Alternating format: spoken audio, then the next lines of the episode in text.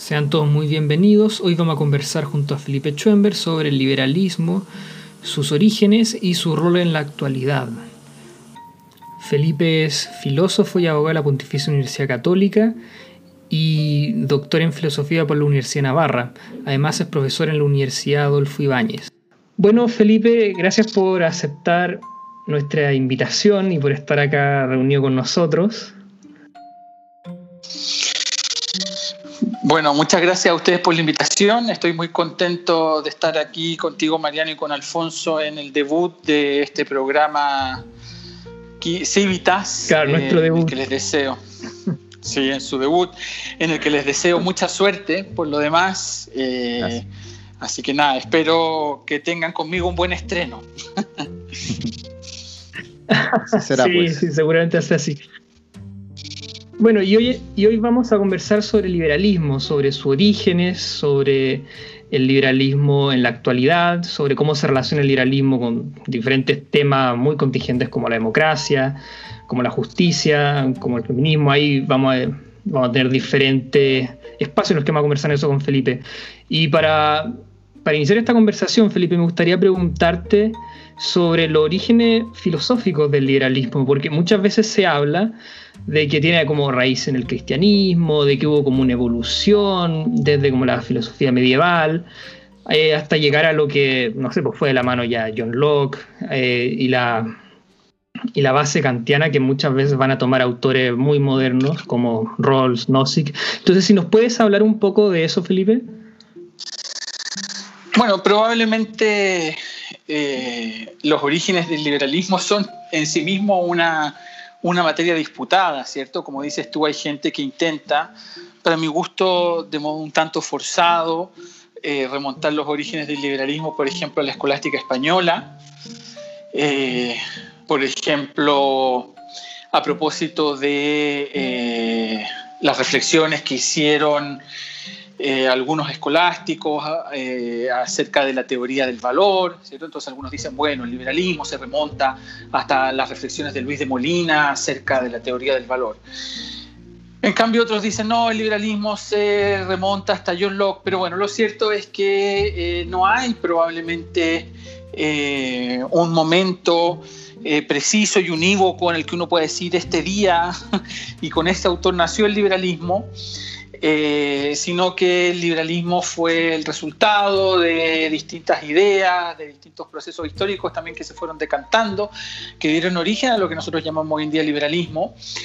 Eh, de hecho, la palabra liberal no aparece hasta comienzos del siglo XIX y en realidad autores que nosotros hoy en día consideramos como el padre, como los padres de, o los precursores del liberalismo, no se referían a sí mismos como liberales, eh, no, hubiesen utilizado o no utilizaban esa etiqueta para describirse a sí mismos. Por ejemplo, Locke no decía de sí mismo que él era un liberal, Kant no decía de sí mismo que era un liberal. Eh, entonces, eh, yo diría más bien que, a ver, el liberalismo es una, una filosofía política que naturalmente tiene muchas fuentes, que Locke es una de esas fuentes sin duda que es muy importante. Eh, Kant también es un autor muy importante para el liberalismo porque ha inspirado a muchos autores liberales eh, y uno puede encontrar en él eh, el antecedente de muchas ideas muy importantes para el liberalismo. bueno, y así, ¿cierto?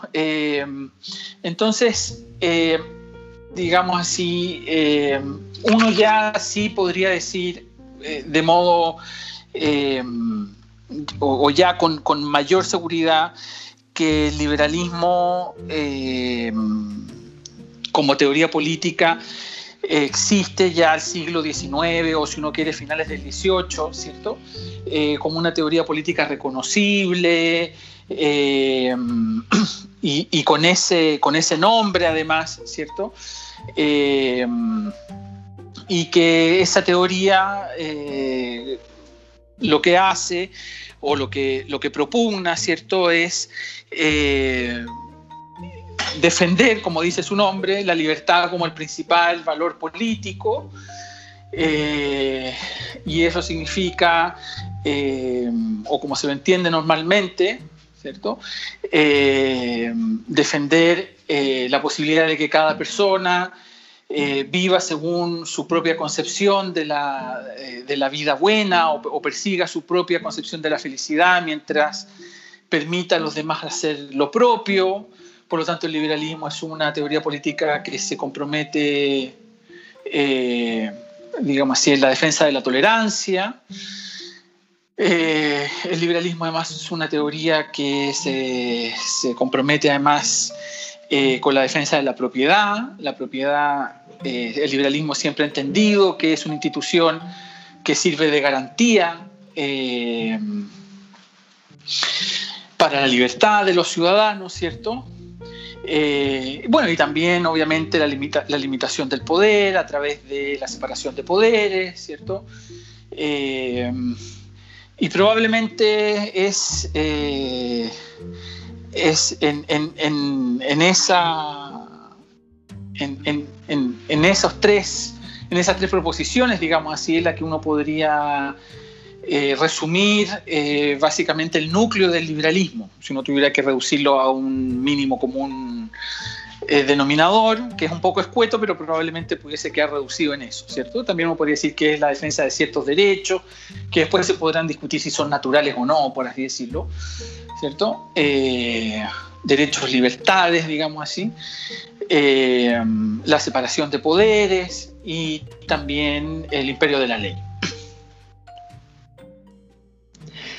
Claro, ¿cómo, cómo porque en el fondo el liberalismo es un, es un proyecto como más bien que se desancla un poco las comunidades, sino que es más bien racional, sino cómo, empiezan a hacer, por ejemplo, todas estas teorías, porque hay como un paso ahí, por ejemplo, algunos sociólogos lo ven como un paso de ciertos espacios como más comunitarios, a ciertas ideas más universales. Eso, ¿cómo empieza, a tu juicio, a darse, a darse como en estos autores? ¿Dónde se empieza a ver como, porque es una idea que hoy en día la vemos como muy, muy, muy expandida a nivel mundial, pero antes no, era tan así, sino que muchas veces habían ciertas diferencias entre los diferentes pueblos y eso es algo como que ha ido cambiando. ¿Cómo empieza como a modelarse eso, esa de, de idea del racionalismo, eh, de la universalidad? Muy importante, por ejemplo, también para Kant en, en su teoría. Sí, sí, sí. Bueno, a ver, yo lo formularía de una manera tal vez ligeramente diferente.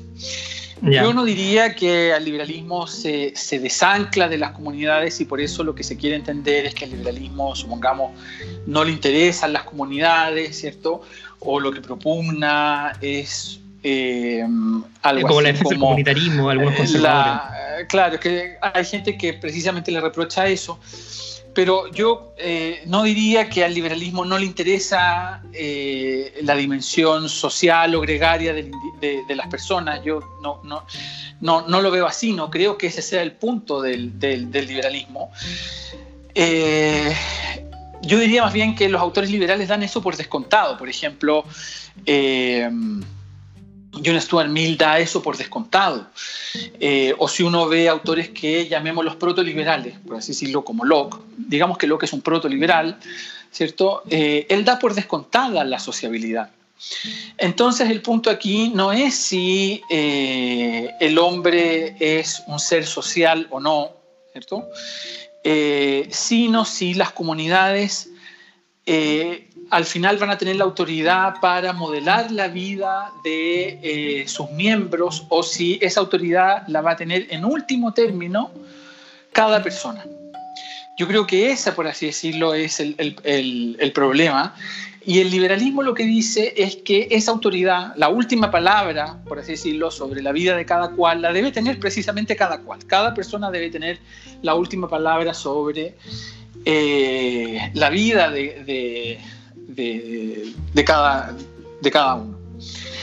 Eh, y ese universalismo, digámoslo así, no comienza con el liberalismo. Obviamente, eh, digamos así, el liberalismo eh, se desarrolla a partir de ese liberalismo, se engancha al desarrollo, perdón, de ese universalismo, pero ese universalismo es anterior al liberalismo. De hecho, ese universalismo comienza mucho antes y comienza me parece a mí, eh, no digo que únicamente haya comenzado con esto, pero comienza con las teorías de la ley natural. Si uno, por ejemplo, revisa la discusión eh, a propósito del descubrimiento de América acerca de la humanidad, eh, de la humanidad del indio, acerca de, por ejemplo, la discusión entre Bartolomé Las Casas, Ginés de Sepúlveda o las disquisiciones de Vitoria, acerca de si los indios son verdaderos dueños de sus bienes, si sus reyes son verdaderos reyes, si sus matrimonios son verdaderos matrimonios, etc. Eh, lo que se está discutiendo ahí es la existencia de, eh, eh, digamos así, un concepto universal de humanidad. Por lo tanto, ese universalismo por el que tú me preguntas, Mariano, es anterior al liberalismo y, es es universal, e, ese universalismo ya había sido al menos eh, declarado y defendido por las tradiciones de la ley natural y ya antes de estos autores a los que estoy mencionando, eh, a los que hago referencia yo naturalmente. Pero ahí ya sin duda, eh, de una manera muy clara, ¿cierto? e inequívoca, que se empieza a defender el hecho de que hay ciertos, digamos así, derechos eh, cuya adscripción no depende, por ejemplo, de la pertenencia eh, a una religión no, o a una nación. Por ejemplo, eh, la propiedad no se pierde por el hecho de no ser cristiano, los infieles tienen verdaderos reyes, tienen verdaderos matrimonios. Entonces hay un universalismo que empieza a, si ustedes quieren, a asentarse eh, mucho antes de eh, ya la aparición del liberalismo y probablemente el liberalismo sea, si uno quiere, eh, un paso más en la afirmación de ese universalismo y probablemente otro hito muy importante que yo creo que va en esa misma dirección sea también la discusión acerca de la tolerancia religiosa en la modernidad temprana. Por ejemplo, el mismo Locke intervino en esa discusión. ¿Cierto? A propósito de eh, las guerras de religión o con ocasión de la reforma protestante, ¿cierto? Eh, entonces, eh, digamos así, ese universalismo no, no es un invento liberal, pero sí el liberalismo, diría yo, que se ha comprometido de un modo muy eh, ¿cómo decirlo?, eh, se ha comprometido muy fuertemente en la defensa de, ese universalismo. Eh, y yo creo que de alguna medida, en, alguna medida ha tomado la posta de ese universalismo. Lo ha interpretado también de otra manera, obviamente, que las teorías de la ley natural, pero, pero yo diría que no es, como digo, un invento única y exclusivamente suyo. Claro. De hecho, Felipe, por ejemplo, en la misma medida que algunas comunidades, por ejemplo, tienden a disolverse, también se quedan otras. De hecho, muchos sociólogos han hablado de eso. Anthony Giddens, por ejemplo, él lo comenta que, esto no era como tan así como una disolución total, como lo ven algunos como autores, como que anhelan, que quizás medio románticos, como que anhelan un pasado más, quizás más homogéneo, y como que desconfían mucho de esta, de la diversidad que nos traen esta, las sociedades más modernas, por así decirlo.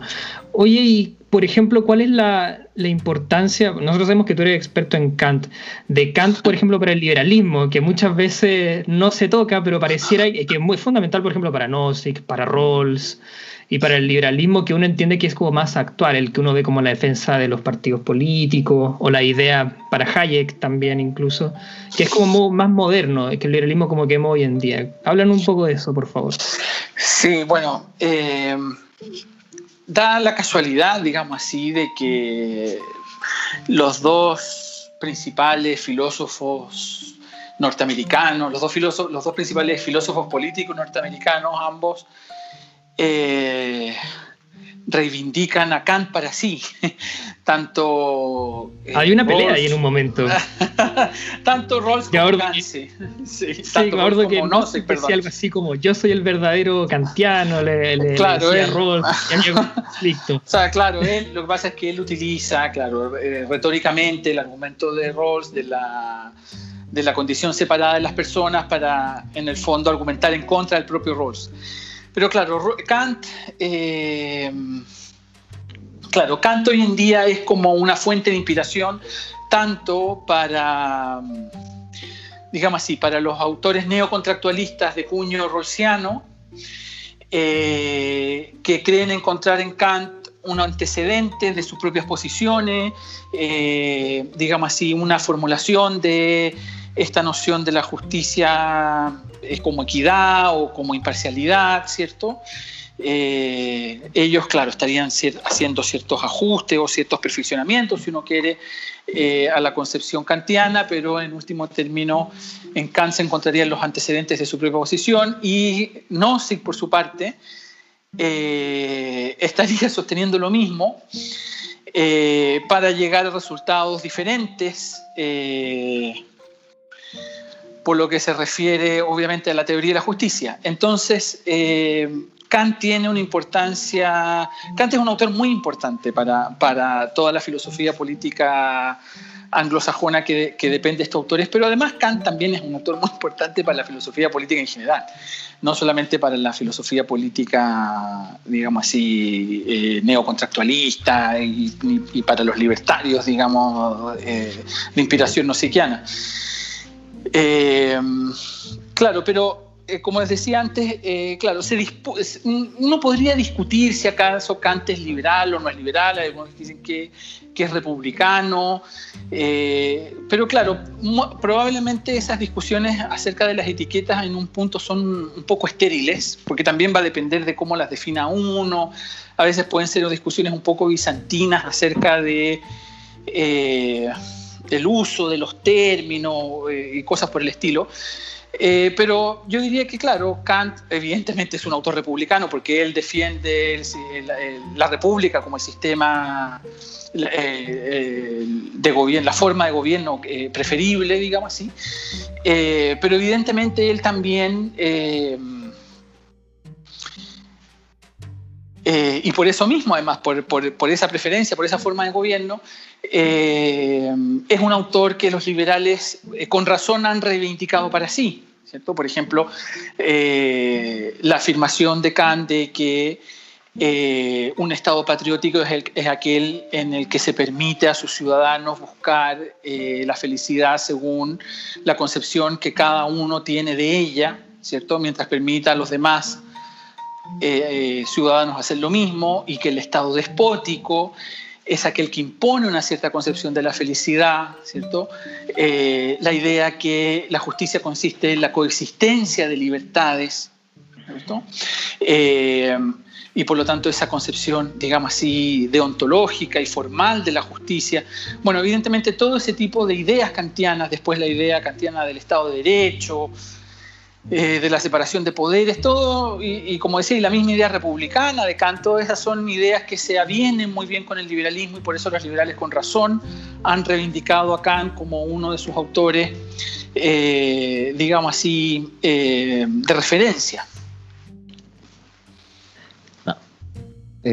Sobre respecto más o menos a, esto mismo, se, dentro del debate del liberalismo se ha se ha señalado en algunas ocasiones, estas distintas interpretaciones o estas distintas aproximaciones, mejor dicho, que tienen los liberalismos respecto a la razón o, la racionalidad misma. Eh, ¿Cuál dirías tú que serían estas aproximaciones que tienen, por ejemplo, el liberalismo más continental, entre comillas, del, que se produjo allá en, en Gran Bretaña?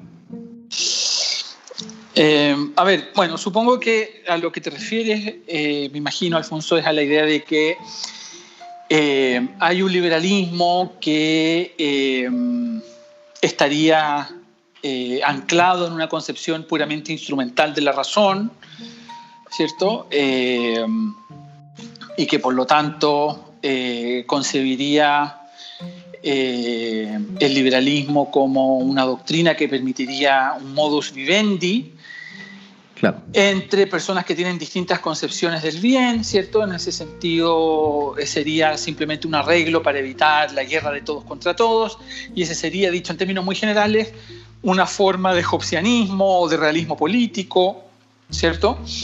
Eh, y por otro lado estaría un liberalismo eh,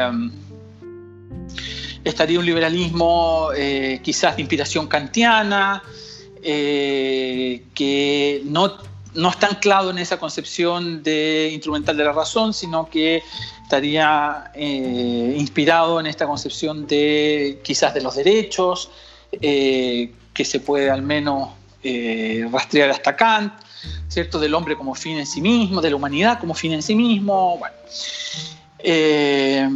a ver, bueno, Obviamente existen muchos tipos de liberalismo y probablemente esta división bimembre eh, que he hecho ahora es, eh, es probablemente una simplificación. Eh, obviamente existe un liberalismo, si uno quiere realista, del tipo que has descrito tú, o sea, que, por el que tú me preguntas o por el que yo me imagino que tú me estás preguntando. Mm pero también, digamos así, existe un realismo político que no es liberal. De modo que, digamos así, respecto de esa, de, esa ecuación, yo lo que diría es cuidado, porque ahí no hay una ecuación que sea biunívoca, que vaya en una dirección que sea biunívoca. Eh, es cierto que hay un liberalismo que es realista, pero no todo realismo por eso es liberal.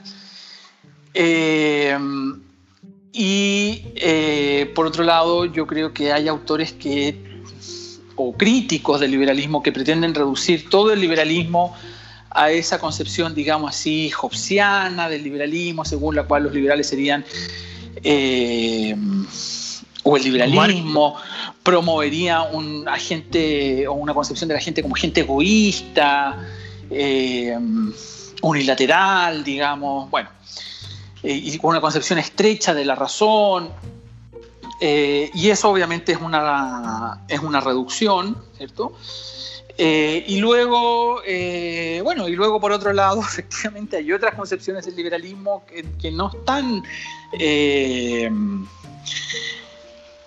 inspiradas en los mismos principios que de este que venimos describiendo, ¿cierto? y que tienen otras, por lo tanto, tienen tienen otros principios inspiradores, tienen otros fundamentos, ¿cierto? Liberalismos hay muchos, así como, por ejemplo, hay muchas, qué sé yo, teorías y un naturalista, hay muchas formas de contractualismo, hay muchas formas de liberalismo también. De modo que, eh, aunque pueda resultar tentador, a la larga, ¿cierto? Bueno, y también en realidad a la corta, eh, es un error tratar de... Eh, agruparlos todos eh, en clasificaciones fáciles y dicotómicas o cosas por el estilo, ¿cierto? Eh, claro, eso hace que la discusión a veces sea más difícil, pero bueno, eh, no siempre las cosas más fáciles son al mismo tiempo las más ciertas. Claro, oye Felipe, respecto a los críticos del liberalismo que tú tocaste, por ejemplo, está todas estas críticas, bueno, desde Hegel están los burkeanos, está como está el marxismo. ¿Cuál, cuál, ¿Cuál te parece, por ejemplo, de estas críticas que son como admisibles o que te parece el romanticismo, por ejemplo, también critica mucho el liberalismo? ¿Que te parece como que hay algo que se perdió o algo que quizá, no sé, falta o hay como algo que falta en el rompecabezas que podría ser admisible de sus críticos y quizá llevar al liberalismo a un espacio quizá elevarlo más aún, por así decirlo? Bueno, yo, eh, yo no creo que el liberalismo sea la panacea, digamos así. Eh, y yo no creo que los críticos del liberalismo no hayan dicho nunca nada eh, cierto y valioso en contra del liberalismo. Eso sería obviamente una, una, una simplificación, un exceso, una simplificación y probablemente una, muestra de, dogmatismo, de miopía intelectual por mi parte. Obviamente eh, hay críticas muy interesantes al liberalismo eh, eh, de parte de muchos autores, ¿cierto? Hegel, por de pronto, tiene críticas muy interesantes al, al, liberalismo, ¿cierto? Y por ejemplo, un autor que a mí me gusta mucho, bueno, no es un filósofo, sino que es un novelista, eh, que es Michel Houellebecq, eh, a mí me parece que él tiene unas críticas sumamente agudas eh, en, contra, digamos así, de las sociedades liberales contemporáneas, uno después podría discutir qué tan liberales son, pero bueno, en fin, son, son las, él está criticando las democracias liberales, eh, digamos así, realmente existentes. Eh, y a mí me parece que, que sus críticas son muy, eh, muy agudas, muy certeras. pero lo que ocurre es que eh, a mí lo que me pasa, digamos, y que yo creo que es lo que le pasa a muchos liberales, es que aún concediendo eh, muchas de esas críticas, eh, por ejemplo, sí, efectivamente, el liberalismo no es una teoría política, supongamos, que ofrezca un discurso en torno al cual pueda construirse eh, un eh, horizonte de sentido conforme al cual eh, o en torno al cual unir a toda la sociedad, ¿cierto? Mantenerla cohesionada, eh, el liberalismo, eh, por lo tanto, no va a ser un sucedáneo eh, de la religión perdida, ni va a ser un sustituto de la unión perdida con la naturaleza, ni ni ninguna de esas cosas que pretenden o que pretendían, por ejemplo, los románticos o cosas por el estilo, ¿cierto? Pero aún dando por buenas todo, todo ese tipo de críticas que en algún punto son ciertas y que, digamos así, y, que mm, ponen al descubierto el desamparo eh, de la situación del hombre contemporáneo, digamos así, aún dando por cierta todas esas críticas, mi problema es que los remedios que se ofrecen eh, para remendarlo, valga la redundancia, eh, y los remedios que se ofrecen como alternativa al liberalismo, a mí me siguen pareciendo peores que el liberalismo. Entonces, no es tanto que yo no admita las críticas al liberalismo, que eh, las admito, o en gran medida las admito. Algunas críticas me parecen malas, en otro sentido las admito, y muchas de ellas, como digo, las admito, como el hecho de que a veces me parece peor el remedio que la enfermedad. o sea, está bien. Se, ha perdido el sentido de unidad, se ha perdido el sentido de trascendencia, se ha perdido, eh, qué sé yo, ese ethos eh, conforme al cual eh, una sociedad antes se podía identificar y que venía dada, qué sé yo, por el sentido de nación y por la religión. Muy bien. Bueno, ¿cuál es el sustituto de ese hoy en día? Vamos a despertar los nacionalismos eh, del siglo XIX y de la primera mitad del XX. ¿Qué religión vamos a, suponiendo que eso además se pudiera hacer, vamos a instaurar como sucedáneo de eso que se perdió, como sustituto de aquello que se perdió? Además, suponiendo que eso se pueda hacer, ¿cómo y de qué manera?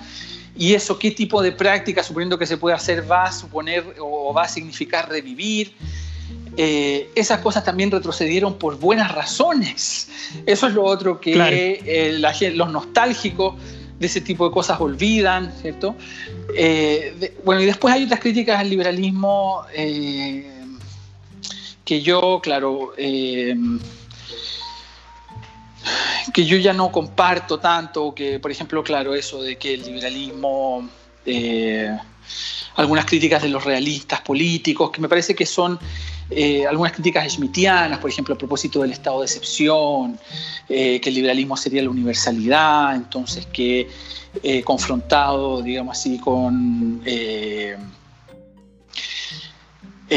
con la necesidad y con, por lo tanto,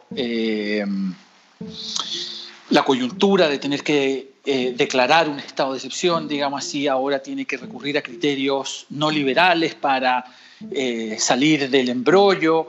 Bueno, todo ese tipo de críticas a mí, a, mí, a, mí no me parecen, no me parecen, digamos así, eh, no me parece que den en el clavo, porque me parece que esa no es una crítica, suponiendo que lo sea, que eh, digamos así, le, afecte solo al liberalismo, sino que me parece que es una crítica que alcanza a cualquier, digamos así, teoría política normativa y que por lo tanto eleve criterios universales de rectitud de la, de la acción política y de, los, y de principios políticos.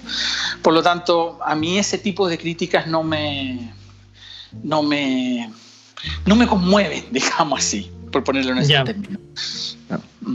Felipe, a propósito de, de Smith, ¿qué te parece a ti esta crítica que él hace del liberalismo, de que sería apolítico, por ejemplo? Bueno, a propósito de lo mismo, ¿cierto? Eh, no, a mí esa crítica es que a mí Smith no, no, no es un autor que me, que me guste particularmente. Bueno, de hecho yo debo confesar además que a mí es un autor que es un autor al que le tengo antipatía. Eh, pero, eh, claro, eh,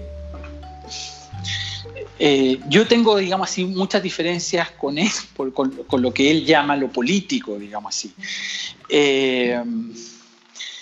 Y, claro, esa, esa, ¿qué significaría así que, que, en este caso que el liberalismo no sea capaz de capturar el fenómeno político? Porque el liberalismo puede tener una dimensión agonal, digamos así, eh, pero eso no significa ahora que eh, la política se deba reducir únicamente a esa dimensión agonal. ¿Me explico? Como dice un, autor crítico de Smith, como dice, se me olvidó en este momento el título, el nombre del autor, este que escribió eh, Anatomía del antiliberalismo. Eh, a Smith en sus críticas a veces se le olvida que fueron las potencias liberales, bueno, y la URSS las que ganaron la guerra. Eh, y, no y no los fascismos y no los nazismos. De modo que el liberalismo no es tan débil y no, es tan incapaz de reconocer el enemigo como a Smith le gustaría. Eh, entonces, claro, el, liberalismo eh, no es la doctrina impotente que a Smith le gusta describir, no es la doctrina que está interminablemente enfrascada en los diálogos de, los parlamentarios, ¿cierto? Eh, sino que el liberalismo efectivamente tiene capacidad, y así lo ha demostrado históricamente, para resolver conflictos políticos y lo más importante además tiene capacidad para resolver conflictos políticos, eh, digamos así, de un modo no violento. Eh, cosa que probablemente otras formas políticas no puedan preciarse del mismo modo eh, que el liberalismo. Entonces a mí me parece que, eh, por decirlo en términos eh, no muy fuertes, digamos, a mí me parece que Schmidt carga las tintas contra el liberalismo y por lo mismo no me parece acertada ni su visión del liberalismo, ni sus críticas en el liberalismo, ni tampoco su concepción de la política en último término.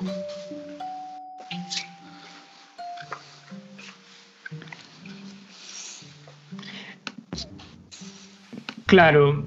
Eh, tú ahí nombraste varias críticas, Felipe, por ejemplo, que el liberalismo, sí, en el fondo carece una idea sustantiva del bien, por ejemplo, no tiene, no sé, pues, las virtudes romanas o o un horizonte tan próspero como, el, como promete el marxismo. Están todas esas críticas.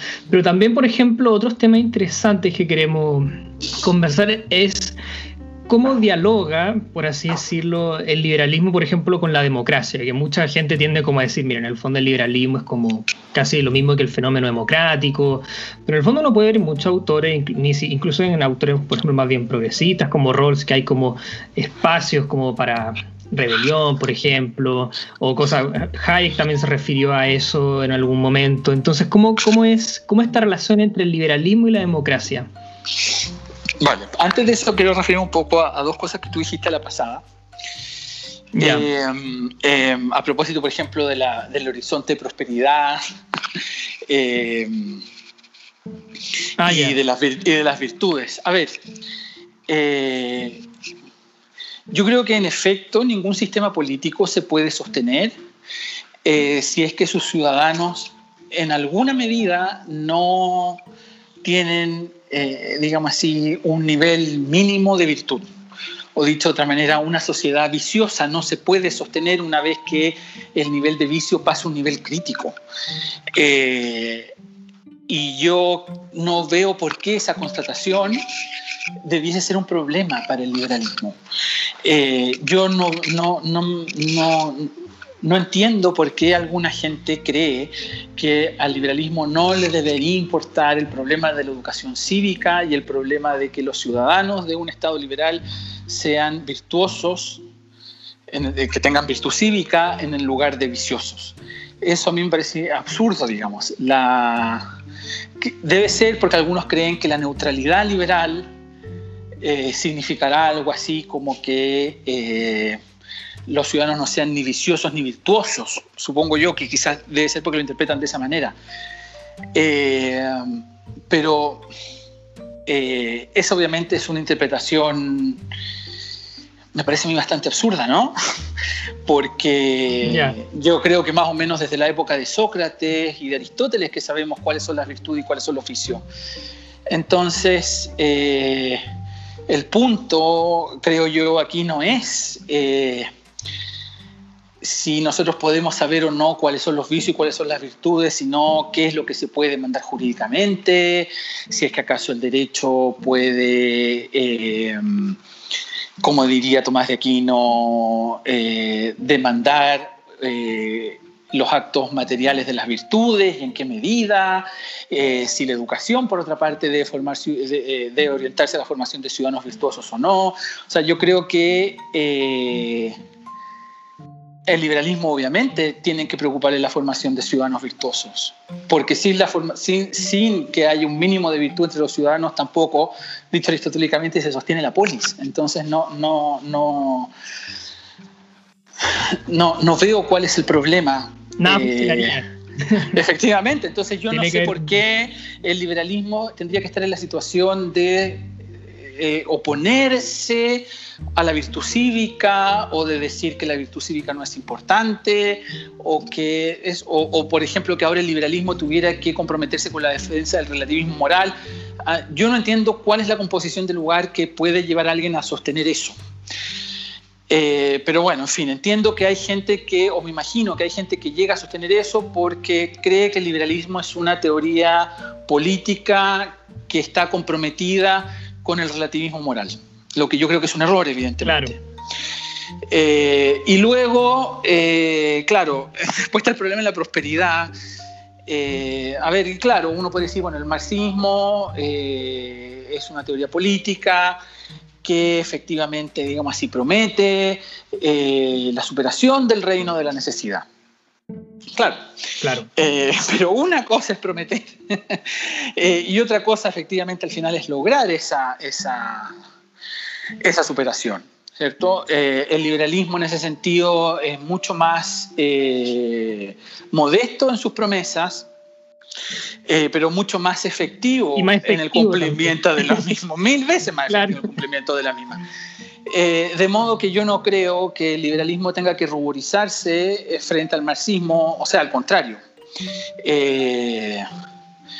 Yo creo que son los comunistas y los marxistas al día de hoy los que querían estar ruborizados por los resultados históricos de eh, sus experimentos políticos. Eh, y no, en cambio, eh, los liberales de los suyos. Pero bueno, volviendo a tu pregunta, ¿qué era? Porque se me olvidó ya en este momento lo que me preguntaste. Era sobre la relación entre el liberalismo y la democracia. Ah, sí, bueno, es que nuevamente, nuevamente la democracia también es un concepto equívoco. También se puede entender de muchas maneras la democracia. Eh, uno puede entender la democracia, por lo tanto existen distintas eh, teorías acerca de la democracia. Uno puede entender, tener un concepto de democracia, digamos así, eh, por ejemplo, puede estar a favor de la democracia asamblearia, puede defender la democracia participativa, uno puede defender la democracia representativa el liberalismo eh, yo creo que casa naturalmente con ciertos conceptos de democracia y no con otros. Eh, y por eso eh, hay adversarios del liberalismo que le cuelgan el mote de ser una doctrina poco democrática o incluso ser una doctrina antidemocrática. Yo creo que el liberalismo casa con una doctrina, con una concepción formal de la democracia eh, y con una concepción de la democracia como democracia representativa. Eh, y yo creo que el liberalismo debe, o sea, eh, digamos así, es consistente con esas concepciones de la democracia. Eh, por varias razones, digamos así porque además son las concepciones de la democracia que mejor se avienen a su propio proyecto y a sus propios principios. Eh, digamos así, yo creo que acá, entre esa, el proyecto que yo definí al comienzo de tu entrevista y esas concepciones de la democracia, se puede dar un maridaje eh, que no se da contra las otras concepciones de la democracia, ¿cierto? Eh, por ejemplo, el concepto de democracia representativa, ¿cierto? Que eh, permite, por decirlo así al modo de Schumpeter, ¿cierto? Una competencia de las distintas opiniones eh, encarnadas en distintos partidos políticos que representan distintos proyectos, que compiten por el voto eh, y que permiten una alternancia pacífica en el poder eh, y que a través de la discusión pública eh, permiten ir, digamos así, por un lado, eh, refinando la posición de esos mismos partidos y de sus parlamentarios y al mismo tiempo también formando la opinión pública. O sea, yo creo que el liberalismo casa bien con esa concepción de la democracia, con la democracia representativa que es precisamente la democracia que ahora está en crisis. ¿Me explico? Eh, ¿Qué es la democracia? Eh, claro, la que ahora está en crisis. Eh, ¿Qué es un concepto de democracia que otros, otras personas que tienen otros conceptos de democracia los consideran falsos conceptos de democracia o conceptos de democracia muy pobres o conceptos de democracia que son tal vez un, un, premio de consuelo, digamos así, un mal consuelo, eh, frente a otros conceptos de democracia que serían más genuinos, eh, como por ejemplo, eh, bueno, por ejemplo, ¿cierto? Y aquellos que tienen un concepto en general de democracia directa, de democracia asamblearia. Pero claro, como hay un libro de Nadia Urbinati que es muy bueno, ¿cierto? Eh, o también de este autor italiano, que también es italiano, bueno, Nadia Urbinati también es italiana, o al menos de origen italiano, eh, Giovanni Sartori, claro, donde explica muy bien que al final, eh, al final es la democracia asamblearia o directa, creo que le llama Sartori, paradójicamente la que, mm, la que, digamos así, en la que más tiende a la polarización y por lo tanto en donde eh, eh, mayor posibilidad existe en que se pierdan los matices de las distintas posiciones y por lo tanto la riqueza de las distintas posiciones. En cambio, en una democracia representativa existe mucha más posibilidad de que esos matices sean, digamos así, eh, conservados en la discusión. y además que los problemas, a, la, la respuesta a los distintos problemas rara vez son un sí o no, rara vez son binarios. Y el problema de la democracia eh, directa, como le llama Sartori, ¿cierto? si me lo recuerdo, eh, es que tiende precisamente a respuestas binarias de sí o no. Eh, y por eso no es de extrañar, ¿cierto? Por eso no es de extrañar que ese tipo de democracias termina siempre en crisis. Por ejemplo, es ese tipo de democracia la que critica Platón es ese tipo de democracia la que, la democracia fallida de la antigüedad, ¿cierto? Eh, eh, y, por eso, por ejemplo, Nadia Urbinati, en un libro que se llama La democracia representativa, que yo le recomiendo encarecidamente a todos los auditores, eh, por eso ella dice que en realidad no se trata de que la democracia representativa sea el premio de consuelo, por así decir, frente a la imposibilidad de tener una democracia directa, sino que en realidad la verdadera democracia es la democracia representativa. Bueno, yo creo que el liberalismo casa, por así decirlo, su proyecto eh, mejor con la democracia representativa que con ninguna otra forma de democracia. Eh, Perfecto. Y por ¿qué pasa, por ejemplo, con... Sí. No, no, sigue, sigue. No, y además yo creo que ese concepto de democracia representativa rescata además varios de los, eh, varias de las virtudes que, por ejemplo, los partidarios de la democracia participativa esperan de su modelo, ¿cierto?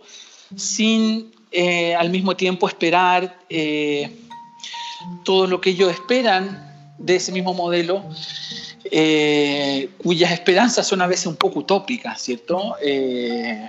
a veces se espera demasiado en los modelos de democracia participativa de los resultados de la participación la democracia representativa, porque claro, la democracia representativa asume, por así decirlo de entrada, eh, que la discusión, eh, digamos así, al final va a ser llevada a cabo por unos pocos que van a representar más o menos ciertas posiciones, ¿cierto? Y que esos que más o menos representan ciertas posiciones eh, las van a representar mejor o peor, pero que esa representación también se va a ir ajustando en el tiempo. ¿Me explico?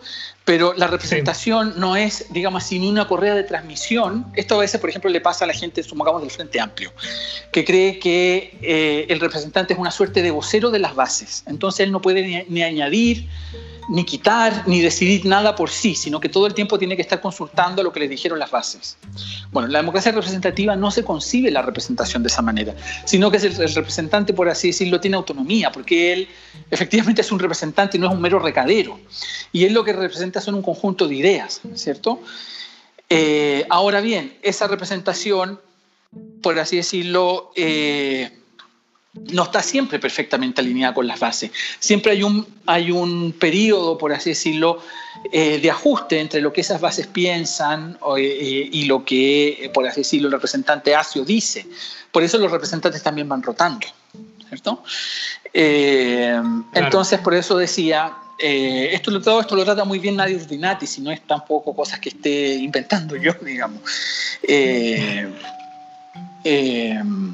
Entonces, eh, como digo, este modelo rescata también eh, las virtudes, creo yo, eh, como ella también demuestra, de la democracia participativa, sin, digamos así,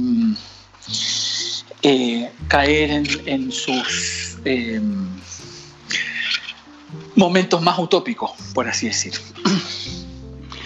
Oye, Felipe, y por ejemplo, ¿cómo dialoga el, liberalismo también con la idea de capitalismo? Que muchas veces se, dice van más o menos la mano, hay roles como que se tienden como a alejar un poco, y en general como que al principio iban, parece que muy cercano, pero no sé, ¿qué, opinas tú del capitalismo?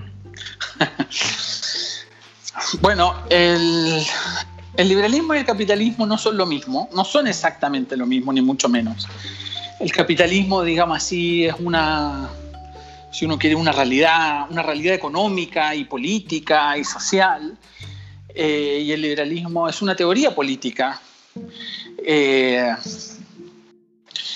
que informa obviamente también prácticas políticas en mayor o menor medida.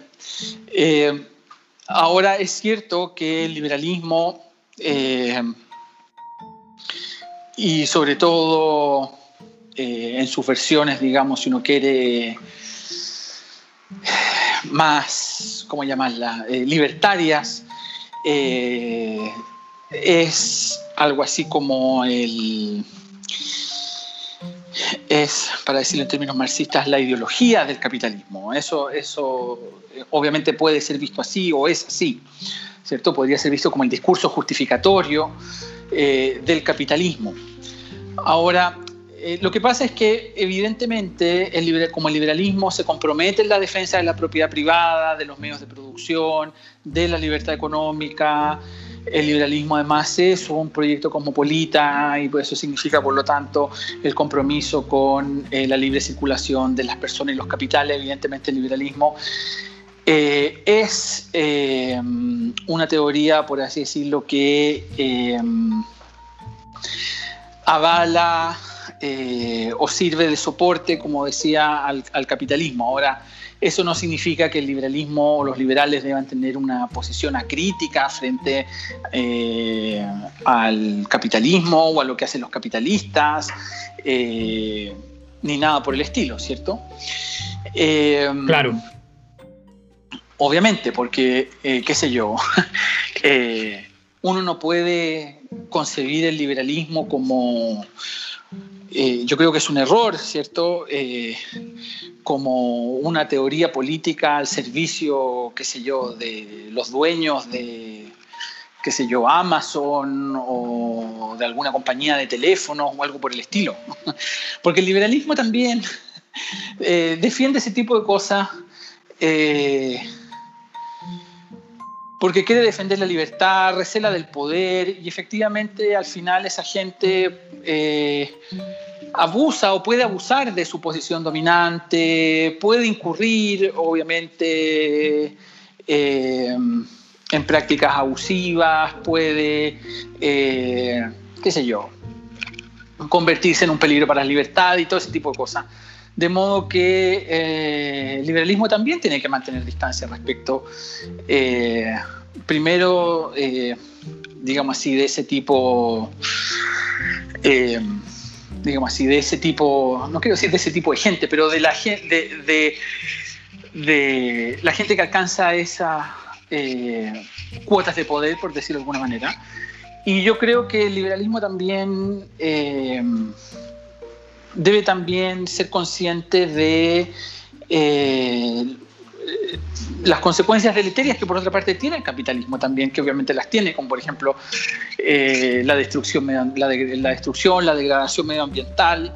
El liberalismo tiene que, bueno, no solo el liberalismo, sino todas las teorías políticas tienen que, eh, digamos así, ajustar su presupuesto, claro, exactamente, hacerse cargo, ajustar su presupuesto a esta nueva situación porque, digamos así, siendo justo las teorías políticas tradicionales, por decirlo de alguna manera, eh, cuando fueron formuladas, no, no, lo fueron teniendo en vista este problema. Eh, eh, qué sé yo, cuando Adam Smith escribió La riqueza de las naciones o cuando Marx escribió El Capital, qué sé yo, no, no pensaban que ni podían tener en mente, qué sé yo, cosas como el calentamiento global eh, o el agujero en la capa de ozono. Entonces, eh, eh, el liberalismo tiene también que tener una. tiene que ajustar, por así decirlo, su discurso y su reflexión a ese tipo de problemas eh, y eso obviamente también significa elaborar un discurso crítico respecto de ciertas prácticas del capitalismo eh, tal cual como nosotros lo conocemos. Por ejemplo, ese puede ser un, podría ser un ejemplo eh, probablemente entre muchos otros. Sí, perfecto. Oye, y por ejemplo con, por ejemplo, con el feminismo, que también se ha hablado que hay, hay sectores feministas que, que son como antiliberales, porque dicen no, no solucionan nuestros problemas, o que en el fondo hay una relación con el capitalismo que es como perniciosa. ¿Qué, opinas, qué opinas tú de eso? Eh, bueno, yo creo que eh, para hablar de este tema ustedes deberían invitar en primer lugar a la Vale Verbal, que está mucho más enterada de estos temas que yo. Pero, a ver, eh, a mí me parece que eh, el liberalismo, eh, como la teoría precisamente o como la doctrina política que propugna la posibilidad de que cada uno viva, digamos así, libre de coacción y que pueda perseguir su propio proyecto de vida, es una teoría que, digamos así, por defecto eh, debería servir de aliada, de apoyo a la causa feminista, ¿cierto?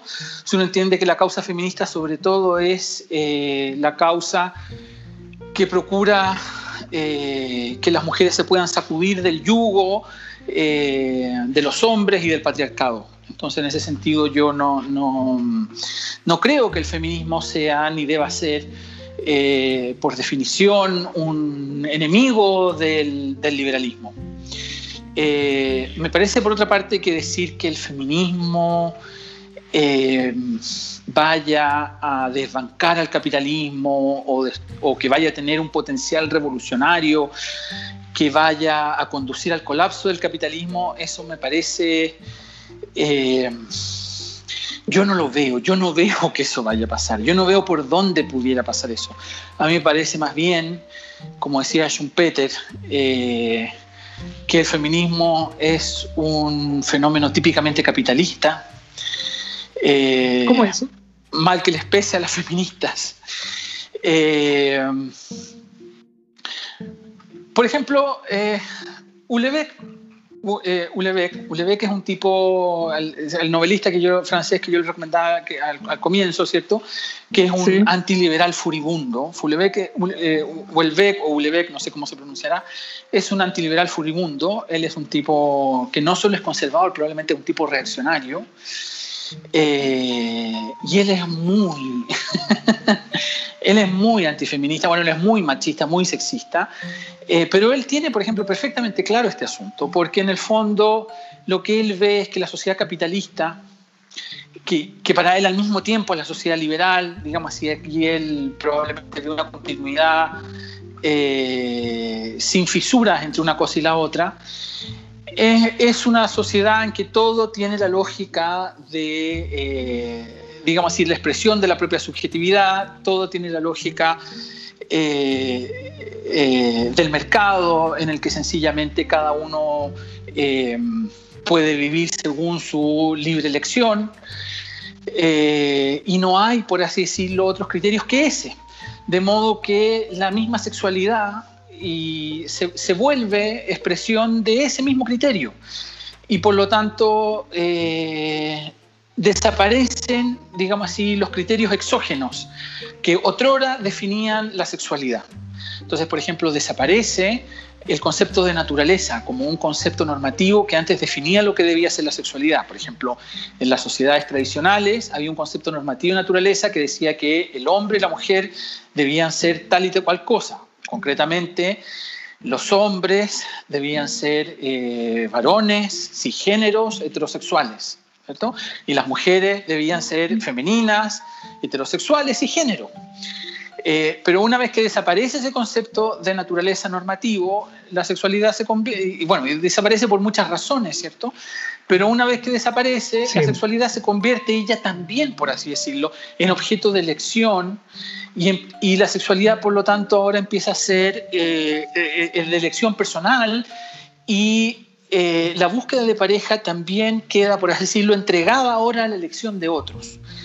Y lo que hace eh, y esto le gusta mucho a él, es describir cómo en nuestra concepción del amor romántico, en que las relaciones son el resultado de las elecciones voluntarias, en realidad lo que existe es un, mercado amoroso en el que, del mismo modo que en cualquier mercado, la distribución es desigual. Entonces, los tipos y las tipas más guapas tienen muchísimas parejas sexuales y, como dice él, una vida sexual excitante y variada, mientras otros están condenados, y esto lo dice creo que así literalmente, a la soledad y a la masturbación de por vida. Entonces, en ese contexto en que, la sexualidad, en que ha desaparecido el concepto normativo de naturaleza, y una vez que desaparece el concepto normativo de naturaleza, digamos así, todo es posible. ¿Verdad? Claro. Eh, desaparece, por así decirlo, la idea de que hay relaciones sexuales naturales. Desaparece la idea de que hay géneros naturales. ¿Me explico? Una vez que eso desaparece, ya no importa que hayan relaciones homosexuales o heterosexuales, ya no importa que hayan eh, cisgéneros o transgéneros, ya no importa. ¿Me explico? Entonces, el punto, él, él, ilustra muy bien este punto y por eso yo creo que Schumpeter vio muy bien que el feminismo y yo creo que en general los movimientos de liberación LGTBIQ son efectivamente fenómenos típicamente capitalistas, siguen la lógica capitalista de la libre elección. Entonces, por eso yo no veo...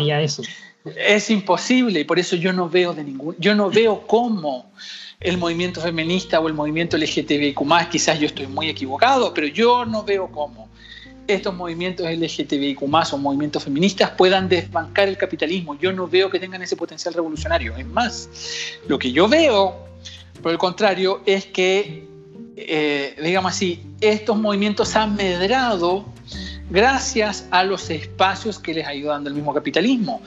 Porque claro, uno puede decir, el hecho de que existan mercados donde eh, qué sé yo, que existan cruceros donde eh, cruceros para los gays, donde, qué sé yo, pueden ir, qué sé yo, las cícladas por el Egeo o cosas por el estilo, ¿cierto? Claro, no puede decir, bueno, pero los toman simplemente como eh, mercancía y otros hacen negocios con ellos. Sí, claro, pero el hecho de que otros puedan hacer negocio significa que eh, ese ya es un principio de reconocimiento. El hecho de que alguien pueda ir a un mercado, ¿cierto? y en este caso como gay a hacer transacciones es un principio de reconocimiento. Obviamente el paso siguiente va a ser el matrimonio o la unión civil, pero ese es un principio de reconocimiento. Cuando no hay un reconocimiento, esas personas se tienen que ocultar. ¿Me explico? Entonces, eh, por eso yo creo que eh, eh, ve, muy bien esto y por eso yo no creo que el feminismo, insisto en esto, pueda tener un potencial revolucionario a este respecto. Y lo mismo con todas las demás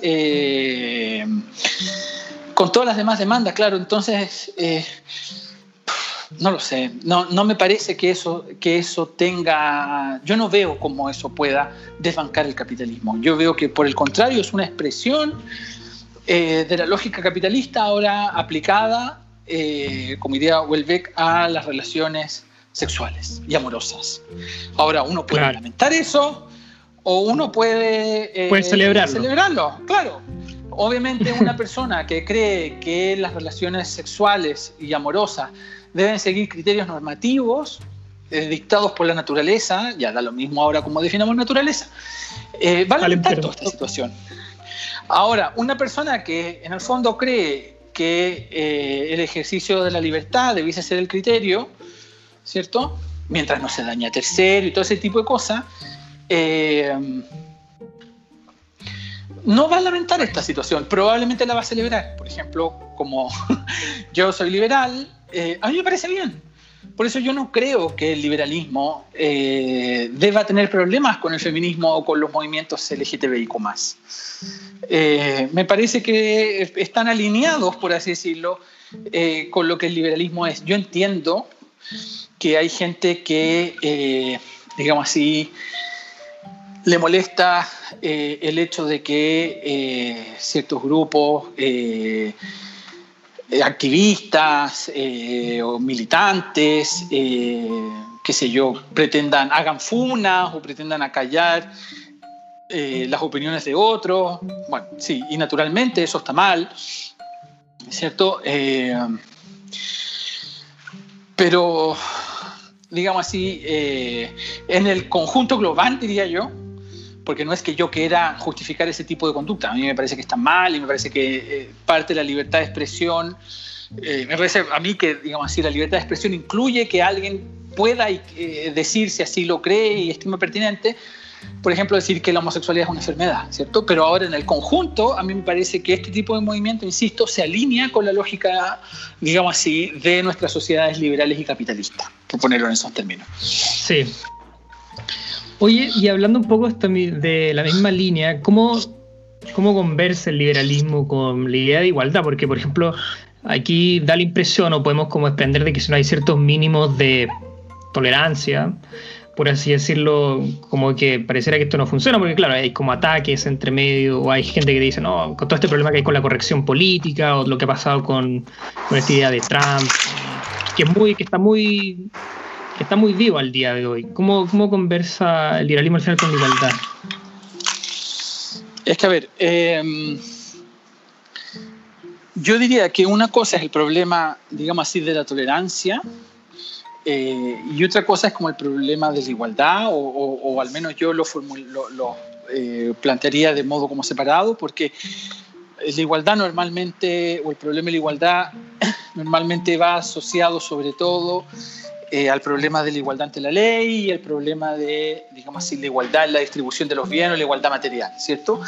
Y el liberalismo siempre ha defendido eh, el, principio de la igualdad ante la ley, puede ser que después no haya sabido eh, defender la correcta aplicación del principio, pero el principio lo ha defendido siempre, ¿cierto? y luego el principio de... Y después con respecto al problema, perdón, de la de la igualdad material, claro, ahí el liberalismo no es una doctrina igualitaria. El liberalismo no está, digamos así, por la distribución igualitaria de los bienes eh, materiales. Y ahí obviamente hay un abanico de posibilidades, digamos así, que van desde el liberalismo, distintas formas de liberalismo igualitario, hasta el libertarianismo, ¿cierto? a la Nozick, que creen que el Estado no debe hacer ningún tipo de redistribución de los, de los bienes, ¿cierto? Eh, pero, digamos así, ese diría en términos generales yo son las posturas dentro del liberalismo. Ahora, obviamente, hay discusión al interior de los, liberal, de los liberales, ¿cierto? Y los libertarios van a acusar a los rolsianos de comunistas o de marxistas culturales o cosas por el estilo, pero bueno, eso ya son tonterías, ¿cierto? Eh, y luego, eh, tenemos, y luego está el problema al que te refieres tú, que diría, claro, que es un problema, digamos así, como eh, el de la crispación eh, que hay en la discusión pública, el de la intolerancia creciente entre los distintos grupos, y que es una crispación que va siendo cada vez más difícil el diálogo, la posibilidad del entendimiento. Eh, y en el que además se van cruzando acusaciones, porque claro, unos acusan a otros de incorrección política y los otros acusan a quienes los acusan de esto, de, de, tener o proferir discursos de odio, bueno, y así, ¿cierto? Eh, bueno, y todo eso es muy grave, naturalmente, porque... Eh, porque obviamente, eh, o al menos es muy grave porque mientras, eh, porque una democracia en último término no va a funcionar si yo dejo de ver al otro no como un adversario, sino como un enemigo. Ese es el punto. Si yo en el fondo creo que la persona que yo tengo al frente no es solamente un adversario político que tiene eh, ideas distintas a las mías, que aunque estén equivocadas, eh, son ideas, digamos así, posibles, digamos, eh, erradas pero respetables en último término, y que sostiene de buena fe, si yo no creo todas esas cosas, y por el contrario creo que el que tengo delante es la encarnación del mal, un pedófilo, un degenerado o algo por el estilo, eh, va a ser muy difícil que, yo, que se puedan mantener las condiciones del diálogo democrático, porque lo que supone esas condiciones en último término es, eh, es la, la, concordia o la amistad cívica. Eh, que obviamente esto no quiere decir que todos seamos amigos, sino simplemente que yo tenga la voluntad eh, de convivir con el otro eh, y de... Eh, y eso, por ejemplo, a propósito de las virtudes, esa es una virtud cívica, dicho aristotélicamente, ¿cierto? Que Aristóteles además dice en, dice en un pasaje que, que, se funda en la utilidad. Pero bueno, si yo no tengo esa disposición, muy difícilmente se va a poder sostener la convivencia. Sí, ese es el punto. Entonces, el, problema es que cada vez eh, hay una descripción más caricaturesca del contrario y, y, el problema es que gente que hace o se embarca en esas descripciones, más que se embarque, se complace en esas descripciones caricaturescas, adquiere cada vez más protagonismo o más relevancia. Y no sé, supongo que en eso podrán tener que ver las redes sociales, en que, claro, hay ese tipo de, discurso, claro, que ese tipo de discurso tiene más eco. Eh, entonces resulta que ahora eh, la gente que tiene discursos más virulentos después se victimiza eh, cuando le dicen algo y después sale provocando de nuevo. bueno, entonces al final... y después ganan elecciones. y después ganan elecciones. Entonces, bueno, al final... en fin, el problema es que la democracia y la tolerancia insisto en este punto, no es una concordancia en los contenidos, de en el ideario del otro. Eh, la democracia es una concordancia formal, es una concordancia en ciertas reglas. Por eso supone, es, es, una renuncia al uso de la violencia, por ejemplo, eh, es eh, una adhesión a ciertas reglas que hacen posible el diálogo, y al final todo este fenómeno, ¿cierto? Digamos así, de crispación y de acusación entrecruzada, eh, van dificultando obviamente la, la, y enrareciendo la discusión y nada, es de esperar que no escale, que no siga escalando.